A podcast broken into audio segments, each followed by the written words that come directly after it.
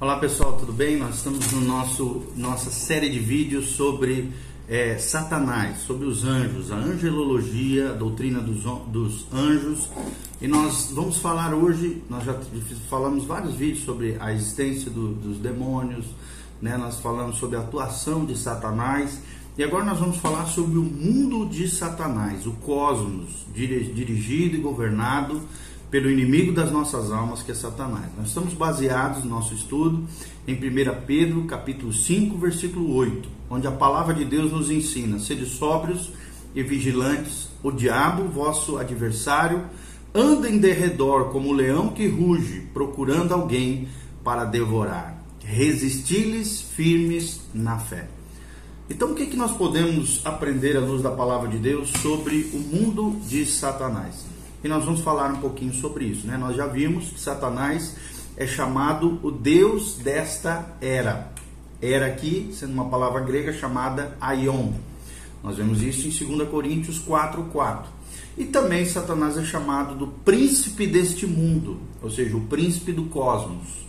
Cosmos, referência ao mundo conforme lá em João 12, 31. A questão né, que nós vamos falar é sobre, é sobre essa relação agora de Satanás e do cristão com o cosmos, com o mundo governado por ele. Como é que o cristão se relaciona com relação a isso? É, até onde vai os domínios de Satanás com relação ao cosmos?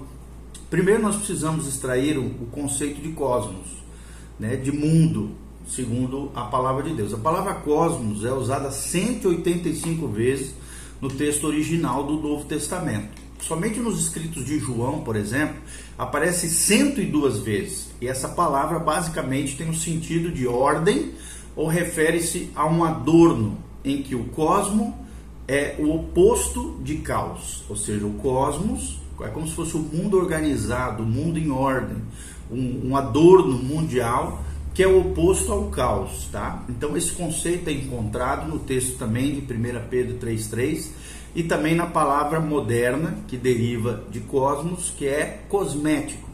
O universo, ou seja, o céu e a terra é chamado de cosmos, porque se refere ao ornamento dos relacionamentos harmoniosos de Deus com relação à criação.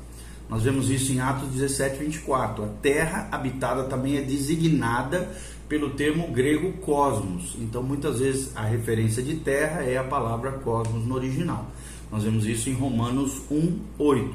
Assim como as pessoas vivem na terra também, né? E terra aqui sendo a palavra cosmos. Então, é a população do mundo também a quem Deus ama, como por exemplo João 3,16. Cosmos, às vezes, também é uma referência aos habitantes da terra, população do mundo a quem Deus ama e por quem Cristo morreu. Não só uma referência quanto aos domínios de Satanás.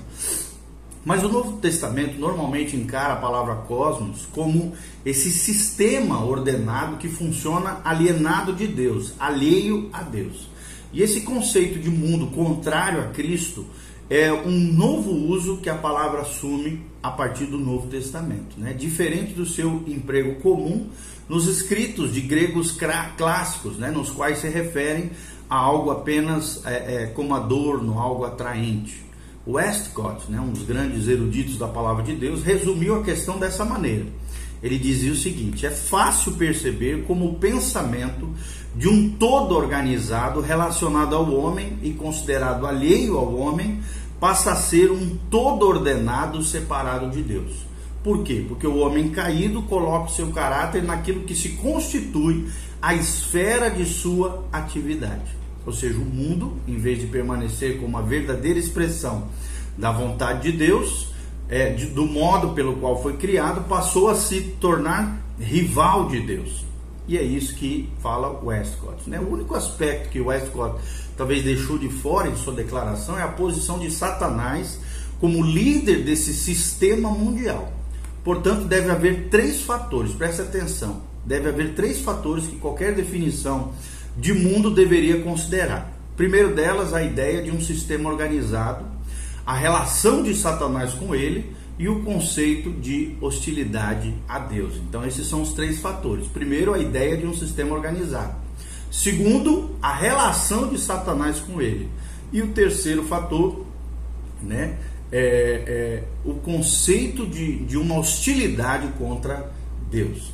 Então, cosmos, ou seja, mundo, dentro daquilo dessa abordagem, dentro daquilo que estamos falando, é essa, esse sistema organizado por Satanás, liderado por Satanás, dirigido por Satanás, que exclui Deus e que se opõe a, ao Senhor.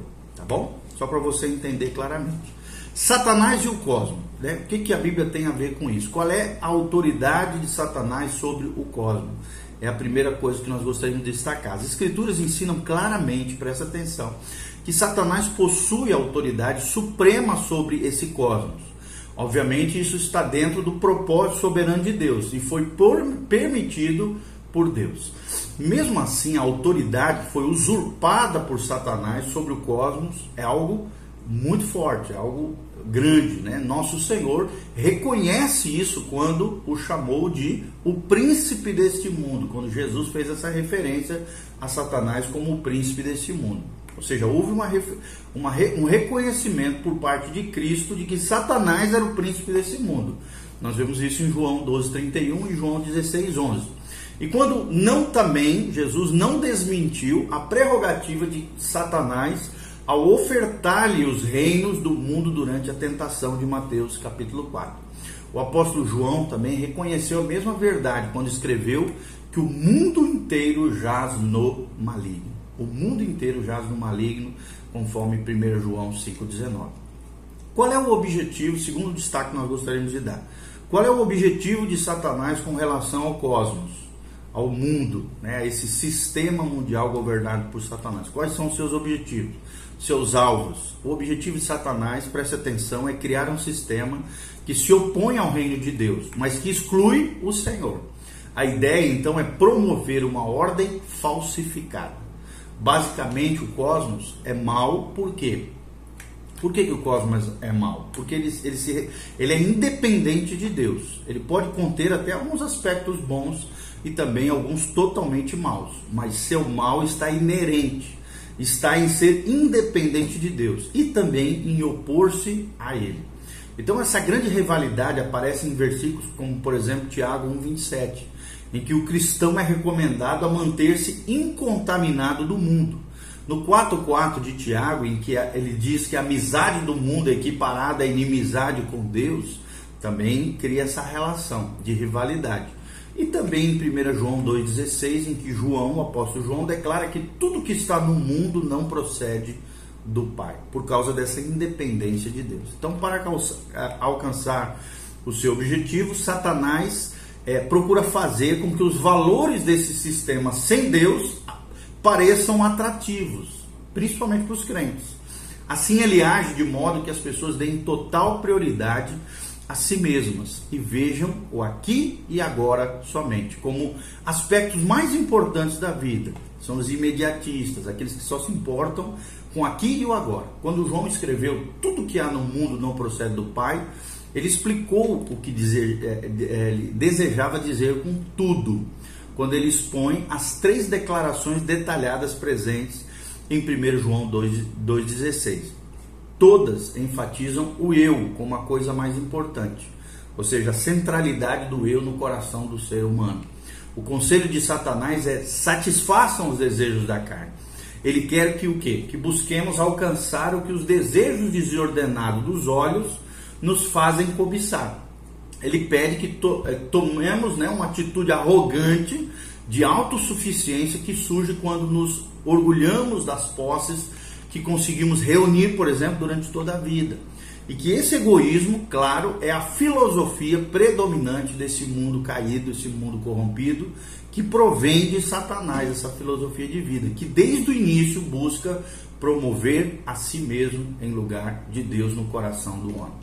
Então, Satanás também procura fazer com que as pessoas olhem somente para o presente, em vez de pensar na eternidade. É por isso que em 1 João 2,17 o apóstolo João nos lembra de que o mundo passa, aquele, porém, que faz a vontade de Deus permanece eternamente. Portanto, Satanás procura alcançar seus propósitos ao tentar modificar as nossas prioridades, colocar o eu em primeiro plano E a nossa visão de vida ele também tenta modificar, dizendo que o mais importante é o aqui e o agora. Mas a verdade, preste atenção, é que Deus deve vir em primeiro lugar. E a eternidade continua sendo o mais importante. Não é toa que Jesus diz, Mateus 6, buscar em primeiro lugar o reino de Deus e todas as outras coisas vos serão acrescentadas. Qual é a relação de Deus com o cosmos? Né? Você vai ver em primeiro plano o fim já foi planejado, ou seja, Deus já anunciou que o cosmos, esse mundo, sistema organizado, será julgado e terá fim. O sistema rebelde de Satanás terminará um dia. Nabucodonosor viu isso em um sonho interpretado por Daniel. Ele viu uma pedra, ou seja, o reino de Deus, que destruiu a estátua e tomou conta da terra, lá em Daniel 2, 34 a 44. Esse evento é descrito também em Apocalipse, nos capítulos 17 e 19, e resumido em 1 João 2,17. Quando nosso Senhor voltar, preste atenção, o reino de Satanás, o cosmos, será substituído pelo reino de Cristo, que governará sobre a terra. É importante também ressaltar que a arena da vitória de Cristo será a mesma em que Satanás estabeleceu o seu reino, ou seja, na terra. No mesmo lugar em que Satanás reinava, Cristo triunfará sobre ele e será vitorioso. Nós também vemos aqui, né, além desse fim planejado nessa relação de Deus com o cosmos e com relação a Satanás também, uma tolerância permissiva. Ou seja, vou explicar, entretanto, né, Deus permite que a rebelião permaneça e que o cosmos continue existindo hoje nos domínios de Satanás. Seu plano deixa o mal prosseguir, porém a longanimidade divina leva muitos a conhecer a verdade. Né? Então nós vemos isso claramente em Romanos 2,4. E o cristão e o cosmos? Qual é a relação do cristão com o cosmos? Primeiro, a Bíblia destaca que nós temos que ser separados dele separados dele, eu vou repetir. Tiago escreveu que a verdadeira religião é não ser contaminado pelo mundo, está lá em Tiago 1,27. Incontaminado, ou seja, sem mácula, expressão usada para se referir também a Cristo, em 1 Pedro 1,19. Portanto, a separação do cristão deste mundo significa agir como Cristo em relação a este cosmos. Isto inclui ter os mesmos pensamentos, os mesmos padrões, os mesmos objetivos ou seja, fazer a vontade de Deus e as mesmas atividades enquanto estivermos aqui nesse mundo, nesse cosmos governado por Satanás. E também implica sermos capazes de dizer que sempre fazemos ou sempre devemos fazer aquilo que agrade o Pai, conforme Jesus fez em João 8:29. Essa é a verdadeira separação bíblica do crente do mundo, com relação ao mundo. Segundo lugar, a Bíblia diz que nós vivemos nele. Além de, de Deus desejar que nós nos separemos dele, nós, em segundo lugar, nessa relação do cristão com o cosmos, governado por Satanás, é que nós vivemos nele. Ou seja, o cristão, claro, embora esteja separado do cosmos, precisa viver sua vida nesse mundo. Portanto, precisamos ter contato com as coisas e com as pessoas, até que são manipuladas, malignas, usadas por Satanás. O único modo de evitar esse contato seria sair do mundo, conforme 1 Coríntios 5,10. Mas Paulo jamais recomendou essa separação por intermédio de qualquer coisa, é, é, medida mais drástica. Como então, aí surge uma pergunta: como então podemos nos relacionar de maneira correta com o mundo em que vivemos? E aqui estão duas diretrizes importantes para você guardar no seu coração. Primeiro, use-o, mas não abuse dele. Nós vemos lá isso em 1 Coríntios 7,31. Essa declaração resumida está inserida em um contexto no qual Paulo trata da opção entre casar ou continuar solteiro, chorar e alegrar-se, possuir ou não possuir bens. Não há nada de errado com essas coisas, mas não devemos abusar delas nem buscá-las em demasia. Não deixe que o casamento seja a sua maior prioridade. Não chore durante muito tempo. Não se alegre tanto que já não consiga ficar sério. Não confie nas coisas que você consegue comprar. Fazer isso é abusar desse mundo, desse cosmos. E é uma atitude de tudo ou nada na utilização disso. Tudo não é uma, uma, uma conduta correta para o verdadeiro cristão.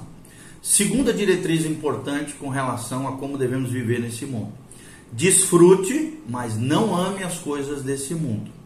1 Timóteo 6,17, 1 João 2,15. mesmo que possam, né, possam parecer princípios opostos, na verdade não são, pois ambos são colocados de forma bem clara, né? Ou seja, desfrute, mas não ame as coisas desse mundo. Quando entendemos que todas as coisas são incertas e que a nossa dependência deve estar sempre em Deus, quer Ele nos dê muito, quer pouco, podemos desfrutar legitimamente do que Ele nos dá deste mundo. Filipenses 4,12 fala isso e 1 Timóteo 6,17. Então surge uma outra pergunta: quando o desfrute correto torna, é, é, vai se tornar um amor impróprio, por exemplo? É a pergunta que surge. E a resposta é: não é possível tratar disso de forma genérica. Cada cristão precisa examinar suas circunstâncias em particular. Sem dúvida alguma, se amamos algo de maneira incorreta, isso se torna um ídolo no nosso coração. Afinal, ídolo é tudo aquilo que, em algum momento, põe-se entre o cristão e o seu amor, que deveria ser leal a Deus, colocando Deus como primazia, Deus supremo e é, ser supremo do seu coração. Terceira, terceira questão entre o cristão e o cosmo é que o cosmo é suficiente para ele. Além de nós sermos separados do mundo, do cosmos, ou devemos nos separar do mundo, mas também estamos vivendo nesse mundo, vivendo nele, também é suficiente para ele. O cristão é suficiente para ele. Ou seja, o cristão pode ter uma vida vitoriosa nesse mundo de Satanás pela fé em Jesus Cristo, que venceu pessoalmente o diabo, conforme relatado em 1 João 5, versículos 4 e 5. Ou seja, a promessa desses versículos não implica uma restrição alguma. Todo cristão, seja ele novo ou maduro, tem a vitória sobre o mundo simplesmente porque ele crê em Cristo como seu Senhor. A terminologia aqui usada por João guarda-nos de muitos erros. A primeira parte de 1 João 5,4 mostra que essa vitória não é algo que ocorre após a conversão, pois todo que é nascido de Deus, né, é, indicando que aqui indica é, uma condição baseada num ato completo de Deus, está vencendo Vencendo aqui a palavra nica, uma forma presente, referindo-se a um padrão contínuo de vida, ou seja, com, com relação ao mundo. A segunda parte, por causa do uso do verbo auristo, nikeasa, ou seja, vencido, mostra que nikeasa, tá? É o verbo grego, significa vencido aqui, a palavra vencida foi traduzida em português, mostra que a vitória de hoje está baseada naquela que ocorreu no passado por Cristo. Ou seja, nossa vitória está baseada na vitória de Jesus. Por fim, João combate o erro de que a fé é abstrata, ou seja, algo né, no mundo das ideias. Não, ela não está, ela, isto é, ela não está posta em um objeto apropriado, ou seja, eficaz. Ela não é abstrata, pelo contrário, é uma realidade. Ela, ela é eficaz. A fé que vence envolve a crença em Jesus, o homem Jesus, o homem divino Jesus, que é o Filho de Deus. Então, tornar essa vitória efetiva envolve, envolve mudança de hábitos, defesa da sua fé, atividades realmente consagradas ao Senhor e cristãs. E essa é a nossa fé em Jesus que faz de nós cristãos. Por isso nós temos a vitória. Se estamos nele, ele está em nós, se vivemos com ele, por ele, para agradar a ele. Ou seja, em, em resumo, isso é tudo o suficiente para que vivamos como Cristo nesse cosmos, por mais que seja governado por Satanás, ok? Então esperamos de alguma maneira estar trazendo isso para o seu coração. Lembre-se, você como cristão, você deve se separar do mundo, você deve entender que você vive nesse mundo, mas que você em Cristo é suficiente, é mais do que vencedor sobre esse mundo criado, governado não, governado e dominado por Satanás. Amém? Deus abençoe sua vida, seu coração, sua família. Louvado seja o nome do Senhor. E aqui nós encerramos a nossa série sobre Satanás. Falando hoje, nós falamos sobre o mundo de Satanás, o mundo que Satanás governa ou cosmos. Deus abençoe, faça seus comentários, compartilhe com outras pessoas, que a graça e a paz de Jesus venha sobre a sua vida e o seu coração. Amém.